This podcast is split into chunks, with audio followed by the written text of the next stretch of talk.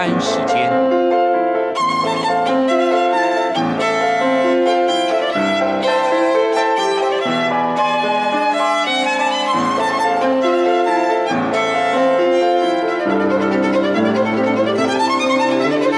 由天安门学生运动领袖王丹主讲。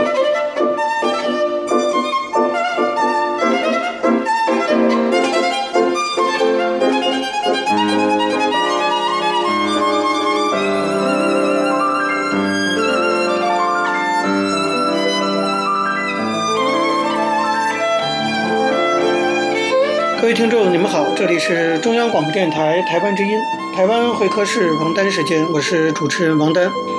首先呢，我们进行的是第一个单元大陆时事评论。在这个单元中啊，我们要讨论一下哈，前不久在中国的武汉发生的武汉民众啊，为了抗议抵制一个垃圾焚烧厂的设立，引发的一种社会抗争。那么，武汉这次社会抗争啊，已经连续进行了好几天。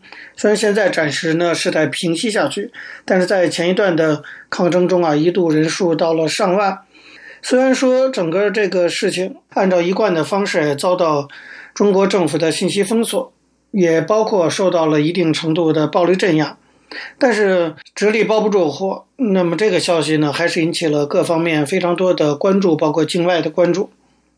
大家知道，从一九九零年代以后啊，类似这一种啊，为了环境问题啊等等啊，切身利益的问题，走上街头进行的这种社会群众抗争活动，其实非常多。很多的抗争活动规模也并不小，以中国的人口基数哈总数来讲，那是相当有十几万的，甚至这样的规模。不过呢。话说回来啊，中国的国土面积实在是过于庞大了，所以各地的抗议活动虽然很多，但是分散的情况非常严重，不很不容易形成全国性的这种连接，所以并不能对于中共这种一党专政的体制啊造成某种程度的实质性的这种冲击。当然，再加上中共本身也拼命的进行各种各样的信息封锁。所以有些地方即使发生了抗争活动，哈，外界也都不一定知道。所以呢，它就导致了一个结果，就是从西方社会到港台，在境外对于中国的社会抗争，我觉得一直存在着很多的误解。那么最典型的误解呢，可以说包括两个方面啊。第一，就是有人觉得说说中国人素质低，根本不会去抗争的，中国民主根本不可能。第二个误解呢，就是有人说说即使啊。出现了这些大规模的社会抗争，这些抗争呢，也都是具体的切身利益有关，其实都是自私的，并不是关注的是像人权呐、民主这样的政治议题，所以不会促进中国的民主化进程。那么今天我就跟大家主要是讨论这两个问题，因为我觉得从这次武汉的抗争啊，其实它的一些特点可以让我们看到，上述我提到的这两个看法恐怕都是值得商榷的，不一定，至少我是不太同意的。为什么这么说呢？首先来讲，如果大家了解中国历史的话，它是一个在整个发展过程中啊，充满了各种农民起义、各种社会抗争，因此整个社会处于不断的动荡之中的这样的一个国家，一两千年来都是这个样子。这个整个的不断很平稳的时期其实并不多。这个社会可以说啊，因为如此，从历史脉络上讲，它是有社会抗争的丰富传统的。这样的一个社会，他不可能说啊，突然之间就把这个传统就完全丢掉了，突然中国老百姓就完全不会抗争了，这是不可能发生的事情。那么稍微远一点说，三十年前，一九八九年天安门的民主运动，当时震惊了全球，那就充分表露了，你可见，就中国人他只要一有机会，就会组织起高质量的抗争活动，这是一种啊中国社会特有的社会特点。当然，也许有人会跟我争辩说：“说，哎呀，那个是三十年前的事儿了。经过这三十年来的洗脑，现在中国人不一样。”我觉得这个理由也很难成立。你且不说这三十年这么短暂的时间，它根本不可能改变中国人这个还是喜欢闹事的这种国民性。那么，就是今天的抗争者素质也并不低。这次武汉事件爆发以后，中共当局照常派出了全副武装的军警。啊，甚至都出动了。我们有人照片看到战车都出动了。可是武汉的这些抗争者其实并没有慌乱，有一张在网上流传甚广的照片，就显示面对着这样的拿着盾牌的这些军警、警察等等，勇敢的武汉人静静地坐在盾牌前头，面对面的坐下跟政府对峙。这一幕啊，其实跟世界各地的抗议活动的现场并无二致，没有什么区别。你可见这个素质其实是世界水平的。更令人深刻的是啊，走在第一排的绝大多数是看上去非常年轻的人。他们就是在那样紧张的气氛下，也没有什么恐惧，都在那低头划手机呢。这跟外界一般认为的说中国的年轻时代对政治很冷漠啊，被政府深度洗脑等等，看起来都背道而驰。它其实说明了中国社会有它的复杂性在，不能那么简单的去下个结论。其次呢，我们也要看到，的确啊，说的不错，目前出现的中国的这些呃维权运动、社会抗争，包括这次武汉人民的反对这个建立垃圾场的行动。诉求上讲都是跟切身利益有关的，不是什么很高标的那种哈政治诉求。但是因为这点就批评，我觉得也是不公正的。因为你批评说这些抗争的人只是为了个人利益，你忘了一件事，那就是说，你不管他是为了个人利益还是为了什么，他们采取的这种做法，他们的手段，在中国的这种情境下，它其实本身就是非常政治化的。对不对？你只要走上街头进行抗争，这本身就是一种政治性的东西。但哪怕的目的是为了个人性的东西，它手段是政治性的。我想这一点抗争者们自己呢也是知道的。因此，不管是因为环保问题还是拆迁问题，只要是呈现出了受害者群体与国家权力之间的这种对抗，那么这样的抗争本身，它就是我觉得我们就可以把它定义为是一种政治抗争。更何况，你如果说今天的中国人只关心个人利益，我觉得这为什么说这对中国民主进程没好处呢？这个民主本身就是保证个人利益的事情嘛。那么，而且随着中国经济的下行啊，原先那些有一定利益的利益获得者啊，他必定越来越受到冲击，然后他们的利益很可能会越来越跟权贵集团的利益产生冲突，而这些冲突的产生，对于民主化发展其实是一个非常重要的一个变量。那么最后一点，我觉得，即使说中国目前的社会抗争呈现出零散化、非政治诉求等等，好像让人看上去非常悲观的这样的特点，但是我们不要忘记啊，事情是有个积累过程的。每一次这样的抗争，我觉得其实都是一种宝贵的积累，包括人民的怨气的积累。你即使说某一次啊抗争被镇压下去了，但是人民心中被你这样强行镇压下去，他心中积蓄的那些怨气，我觉得并不会那么简单就会消失。中国社会矛盾其实非常的错综复杂，人民可以说积怨已久，这种怨气我认为迟早会引爆，他只是说时候还没到而已。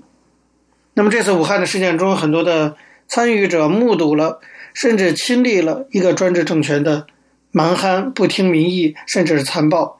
即使他们未来不会再走上继续抗争之路，但是你说，因为经过这些事儿之后，他们还是能变成政府的真心的拥护者，我觉得这恐怕也是不可能的事情。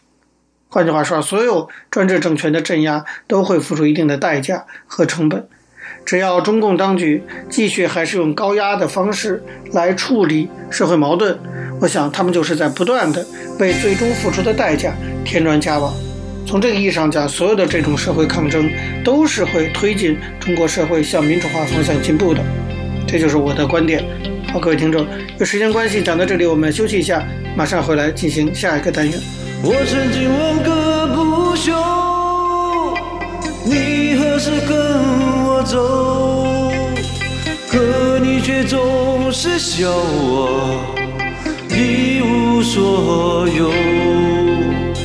我要给你我的追求，还有我的自由，可你却总是笑我一无所有。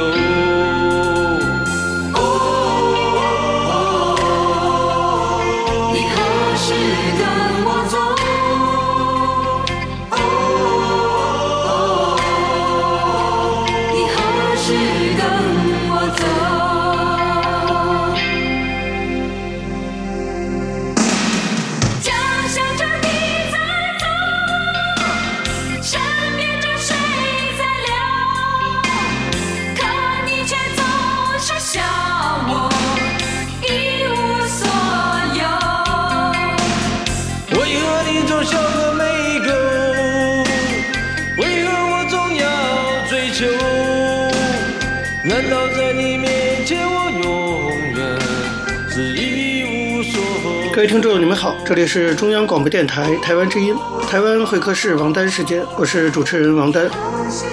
我们接下来进行的是历史回顾专栏，在这个专栏中呢，我们要根据一些当事人的口述历史，回顾一下中国改革开放四十年来走过的历程。我们依据的是欧阳松等主编的《改革开放口述史》一书。延续上次内容，我们继续介绍一九九零年代初期的中国经济发展状况。九三年开始，中共中央进行宏观调控，应当说那一次紧缩的力度不小。当时中央发了一个六号文件，规定了十六条措施，再加上金融和财政系统的两个约法三章，对当时的经济过热确实起到了釜底抽薪的作用。这十六条措施的第二条规定说是要坚决纠正违章拆借资金。要求各级各类银行要在规定限期内完成全面清理拆借的工作，限期收回不合理的拆借资金。对在今年八月十五日以前未能收回的违反规定的拆除资金和以拆借名义用于其他方面的资金，要逐笔登记造册，说明原因，提出处理意见。这条措施啊，限时限刻相当的硬，被下面称作“八月十五月光明”。不少省市区的银行为了按时归还拆借，就挪用生产流动资金，动用准备金，以致没有钱用于居民提取储蓄存款，甚至有些储蓄所都不敢开门，产生了信用危机。中央六号文件下达以后呢，当时的国家纪委主任陈锦华带领工作组到江苏省去检查文件落实情况。在结束检查工作的头天晚上，那个时候南京的市委市政府啊，一定要请他到夫子庙。说是请他去尝一尝南京的小吃。陈建华回忆说，盛情难却，他就和工作组的同志们去了。一到了夫子庙，市委书记、市长就领着他们看储蓄所铁门拉上的场面，诉说为了八月十五月光明，储蓄所所有资金都上缴，应付归还拆借资金，储户存款只好找借口赖着。陈建华就问他们说：“这是不是做给我看的呀？”他们说：“有哪敢呢？不信再去看看别的储蓄所。”在吃饭的时候，他们向陈锦华说：“由于归还拆借，不得不停止工业和商业企业的流动资金贷款，挪用日常支付现金去还拆借，这就影响到了生产，影响到市场供应，影响到正常的居民储蓄业务。”陈锦华就问说：“这种情况，其他地方怎么样？”南京市委的人说：“各市的情况都差不多。”陈锦华带着工作组回了北京，温家宝在勤政殿听取各组汇报，各组都讲了各地。认真落实六号文件的情况，但是没有具体的讲落实中出现的问题。只有陈锦华胆大，他讲了南京市反映的情况。他说：“八月十五月光明归还拆借引发的问题，应该引起重视。”温家宝听了以后，立即表示说：“江苏反映的问题非常严重，他会很快同朱镕基同志研究商量怎么办。”结果当天下午，中共中央办公厅就给陈锦华打了电话，说朱镕基同温家宝两个人讨论了一下。决定从明天一早就要去南京，还让陈锦华跟他们一块儿去，说是要去解决江苏反映的问题。中央办公厅还通知安徽、浙江的省委书记、省长也赶到南京参加汇报座谈。朱镕基在南京召开的座谈会开得很及时，很好，为以后适时适度微调开了个头。陈锦华提供了一份当时工作组的原始传达记录，从中呢可以看出中央的决心，看出在重大问题上。上下如果能够沟通的那种重要性。这个传达记录是这么写的：七月二十九号，朱镕基副总理听取了江苏省委和省政府的工作汇报。朱镕基说，今年江苏原计划发行四亿元债券不发了，核定项目属于确实需要资金支持的，全部转银行贷款。江苏的资金困难是多方面原因造成的，金融领域的秩序混乱是一个重要原因。解决这个问题，只有依靠中央六号文件的精神，采取釜底抽薪的办法。第一，坚决停止乱集资；第二，停止违章拆借；第三，坚决执行限产、压库、促销的方针，不能搞那么快的速度。第四呢，就是坚决控制基建规模。第五，财政信用问题，造成这么大的投资规模，从资金来源讲，有两个途径，一个叫做非法集资，一个叫做违章拆借。后来开财政工作会议，我又加了一条，就是财政把预算内的资金当成了预算外资金，在那里搞财政信用，也对基建膨胀做了很大的贡献。第六就是企业一定要严格清算纪律，企业必须把钱存在银行，不许搞体外循环。关于发债券，中基说，请同志们要考虑全局。这几年债券发行计划太大了，包括国库券近一千亿元，把几百亿的债券一下子推到市场，银行的存款一下子就被抽走。请江苏省纪委与国家纪委人民银行对对账，哪些是必须的？银行贷款规模和资金规模一起给，用银行贷款利率比发债券利率要低。新开工的项目今年一律不开，再好的项目也不能开工，只能在这个前提下，或者纳入银行贷款规模，或者可以同意发一点点债券。这个事情请纪委姚振言和人民银行的金建东同志主持研究。中基说：“我倾向少发债券，多纳入银行贷款规模。”最后呢，中介同意给江苏省增加四十亿元贷款。多年以后啊，江苏省委书记陈焕友见了陈建华，都还是要感谢他那一次上天阳好事，说要不是那四十亿元资金救急，江苏就会有越来越多的企业被迫停产，商业停市，储蓄所开不了门，整个经济运行的后果将很难设想。金融血脉的流动不能在经济完全停顿下来以后再注入补充。这就如同物体运动中的现象一样，如果失去惯性重新启动，得花加倍的力量，代价太大。如果不等完全停顿，稍加触动，就会起到四两拨千斤的作用，使物体的运动很快进入正常运行。这是陈建华的感想。所以中基的南京之行啊，以及后来的适时适度的微调，就充分的证明他说的这个道理。理论上来讲，市场对资源配置的作用，主要是通过价格来实现。那么，价格对社会资源的分配和流动起着传递信息和引导配置的作用。在中国以市场为取向的改革中啊，价格改革始终是一个关系全局而又极为敏感的问题。中国经济体制改革的渐进式模式，在相当大程度上就是全面重视价格改革因素的作用，包括正面的促进生产、增加供给的效果和负面的通货膨胀对人民生活带来的不利影响。以及价格扭曲对企业正常经营活动的损害等等。陈建华说，从一九九三年下半年开始，特别是九四年，国家纪委用相当多的精力，或者说是用主要的精力，用来控制通货膨胀的相关工作。当时的副主任叫王春正，然后分管物价工作的是罗之龄，还有一个副主任叫马凯，跟陈建华一起抓这件直接关系到宏观调控工作成败的事情。在他们看来，这是件大难事。由此呢，引起了国家纪委一些司长的意见，说陈建华这位主任呢不重视专业，对一些涉及行业及企业的工作，包括专业规划和重大项目，没有及时安排时间讨论研究。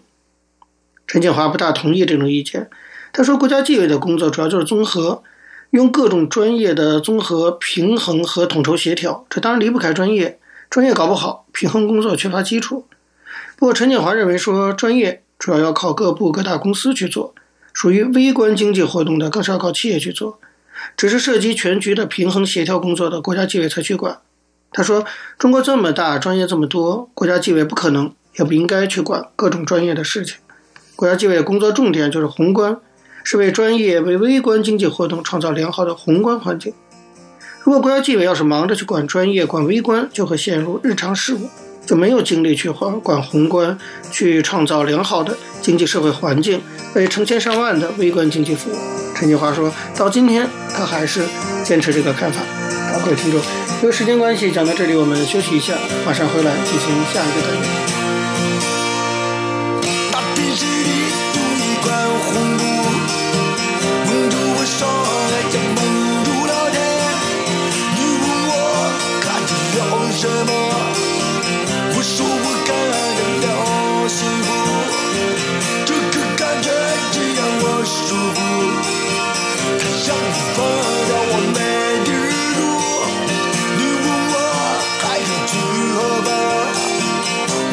山河陆。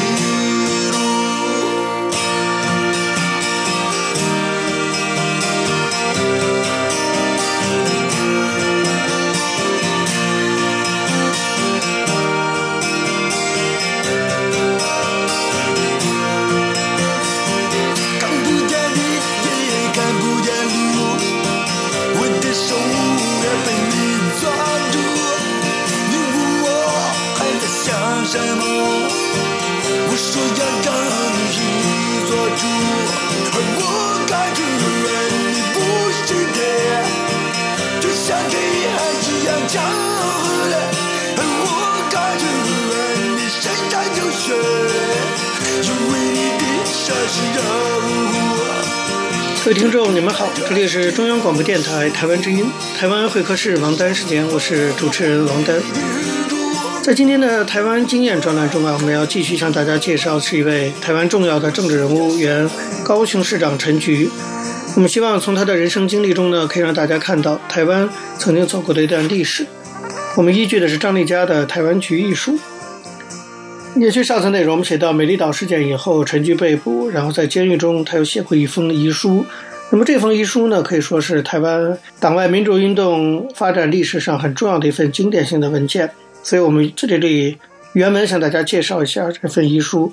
他的遗书是这样写的：一，愿所有受苦。被困缚、被压迫的人早日得到解放。愿我深爱的故乡台湾的人民早日享有真正公平、平等、自由、民主的生活。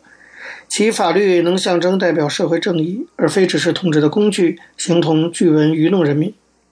二，圣经上记载保罗在狱中致书提摩太说：“那美好的仗我已经打过了，当跑的路我已经跑尽了，所信的道我已经守住了。”人子耶稣被钉死在十字架，也没有为自己辩解。虽然我受尽了侮辱欺凌，但我心无恨，也无所惧。我深信一切的是非功过，历史自有公正的论断。三，监狱是人类的耻辱，政治监狱尤其残酷。唯可耻的并不是受囚禁的人。我至死坚信，鼓励人民争取维护自己的权利，是行使人类良心的行为，绝不是暴力。四，我感谢并怀念所有爱我的朋友。不管此刻你们在台湾，亦或在海外，请你们持续民主的香火，请你们永远记取故乡苍生苦难的呼唤，不必为我悲伤。三十年来，我不是第一个牺牲者，但希望是最后一个。而念及一熊熊的灭门惨剧，我再大的痛楚都微不足道。五，我向我最好的日本友人三宅女士致敬，你为台湾的人权奔走呼吁，十年如一日。我所隶属的东亚人权协会主席司马进教授。好友林迈尔以及为台湾政治犯默默努力的许多无名英雄，我向你们致最深挚的敬意。六，与我共唱《黄昏的故乡》的友人，请你们不必因大逮捕而难过懊恼。我最后紧握你们的手，凝视你们因故乡而沧桑的脸，以包含我一切的了解、谅解和期待。希望我们能活在台湾人的心中。七，我向史明老伯致意，三宅女士深知我对您的敬重，我已尽心尽力。期盼没有让您失望。八，多年来，我与我共迎风暴和苦难的战友，我知不管我的处境有多恶劣，你们永远对我有信心。而我从早岁投入运动，从关心政治犯演变到最后也得受唯一死刑审判的政治犯，这是必然的历程。请请司马、庆黎、秋瑾看顾我年老的父母，千万不要让他们陷于那孤苦和无助。九。最后，我向父母手足致敬，敬弟兄弟得坚强。若我死于狱中，请葬我于老家三星的山上。人生有许多遗憾，有之未酬是其一，唯我能堪破。若有墓碑文字，请司马文武亲撰。这就是这份遗书的原文啊，写的可以说是慷慨激昂。陈菊回忆说，那时候律师可以来看我，我不知道有没有机会交给他，或者也许有天死了，遗书才会被发现。不过后来挺巧的事儿，就是高瑞征律师去监狱看陈菊，那么全程监控他们会面的录音机竟然刚好就坏了，所以趁着监狱官去隔壁换录音机的空档，这份偷偷转交给律师的遗书后来得以流传了出去。陈菊这时候已经面对审判，他慢慢发现自己需要调整自己来面对这样的逆境。他回忆说，侦讯期间的痛苦逐渐过去，但是仿佛一颗破碎的心要去寻找那些碎片，我有时候会突然沉默下来。经常在牢房里发呆，想起在安坑调查处的状况。那段时间，牢房里只有我一个人，有时情绪比较平稳，有时又有强烈的愤怒、强烈的哀伤。一天之内的变化很大。其实这都是坐牢症候群的一种。我也坐过两次牢啊，完全可以理解陈菊在这里写的内心的这些情绪起伏。好在呢，陈菊曾经接触过不少政治犯，他知道在狱中啊，情绪有极大的起落是正常的。他回忆说。施明德常说，坐牢是一种哲学。囚犯的哲学是以时间换取空间。你可能是无期徒刑，或者要囚禁很多年。时间对你而言是不知道的漫长，日月的计算也没有太大意义。用不知道的漫长时间来换取狭窄的空间，必须有哲学的想象，这对我是蛮有用的。陈菊继续回忆说：“当我坐在牢房里，可以想象是在家乡南阳平原或者高雄西子湾，这都是可以非常有变化的。如果一直觉得坐牢很痛苦，从这个角落走到那个角落，大概几秒钟就走完，光是这样想就活不下去了。我能够有自处之道，正是因为过去跟太多政治犯接触，看过太多政治犯的悲惨。”这些经验对我的疗伤有很大帮助，不会怨尤自己的处境，因为我知道自己这样的状况不是最坏的。美丽岛事件让那么多朋友被抓，如果只有我获得自由，对我反而是一种羞耻。若是其他同志们都在受苦，我却没事，那也不会是真正的自由。我们一起反抗国民党，一起参与这个事件，我的处境没有理由要比别人好。我们一起受苦的感觉很好，这些对我处理情绪疗伤也都有很大帮助。不过说归说呀，但是坐过牢的人都知道，那种监狱中的待遇是令人难以想象的。比如说，很长一段时间，陈菊就不能洗澡，因为他说牢房里面的榻榻米，榻榻米旁边的简陋厕所就是半扇门遮着而已，我没办法洗澡，一直都是擦擦身体而已的。后来当然有政治犯的家属在外面说这样的处境不合理，所以狱方终于同意他们可以使用牢房隔壁的简单卫浴，每隔两天用热水稍微冲下澡。陈菊说：“第一次可以洗澡，真的就像俗话说的，身体没洗却是鲜，洗澡的感觉真好。距离我被逮捕至少相隔半年了，我那时候才知道可以洗澡，原来是这么的幸福。”在美丽岛大审判中啊，陈菊跟吕秀莲同样遭判刑十二年。不过陈局没法了解的是，判决之后啊，他们依然被关在警美军事看守所。直到另一个案件的叶岛磊被捕，才送他们到专门收容政治犯的土城清水沟仁爱教育实验所。那时候他们都已经关了七八个月了。这个土城仁教所原本呢是改造政治犯思想的大本营。那么军方对待陈局跟李秀莲呢却是狱中有狱，就是说把他们跟一般政治犯隔离开，两人一起关在仁教所二十五班菜园新建的监房。当时陈菊和李秀莲专属的牢房其实还没有盖好。但是因为不希望他们见到叶岛雷，还是决定将他们移送过去。成长背景不同的陈菊跟李秀莲也展开了一段漫长的关在一起的这一段生活，长达五年的时间，陈菊跟李秀莲关在一起，彼此关系似乎应该是很亲密的。但是对照他们后来的互动，其实呢，显起来有点相敬如宾。这两个人的观点、风格、性格其实都有点不太一样。在当时的。环境里哈，这个两个女囚犯的生活待遇是怎么样？我们在下次的节目中继续向大家介绍。好，各位听众，由于节目时间的关系，今天的台湾会客室王丹时间到这边结束了。非常感谢您的收听。如果各位听众对我们的节目有任何的指教，可以写信到台湾台北市北安路五十五号王丹说，或者发电子邮件信箱到八九六四 @rti dot org dot tw 给我。我是王丹，下次同一时间再见。没有烟抽的日子，没有烟抽的日子，我总不在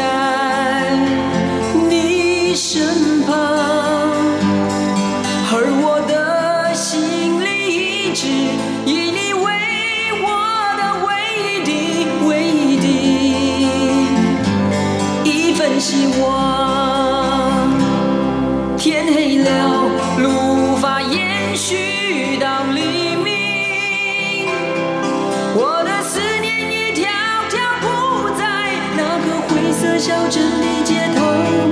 你们似乎不太习惯没有蓝色的鸽子飞翔。啊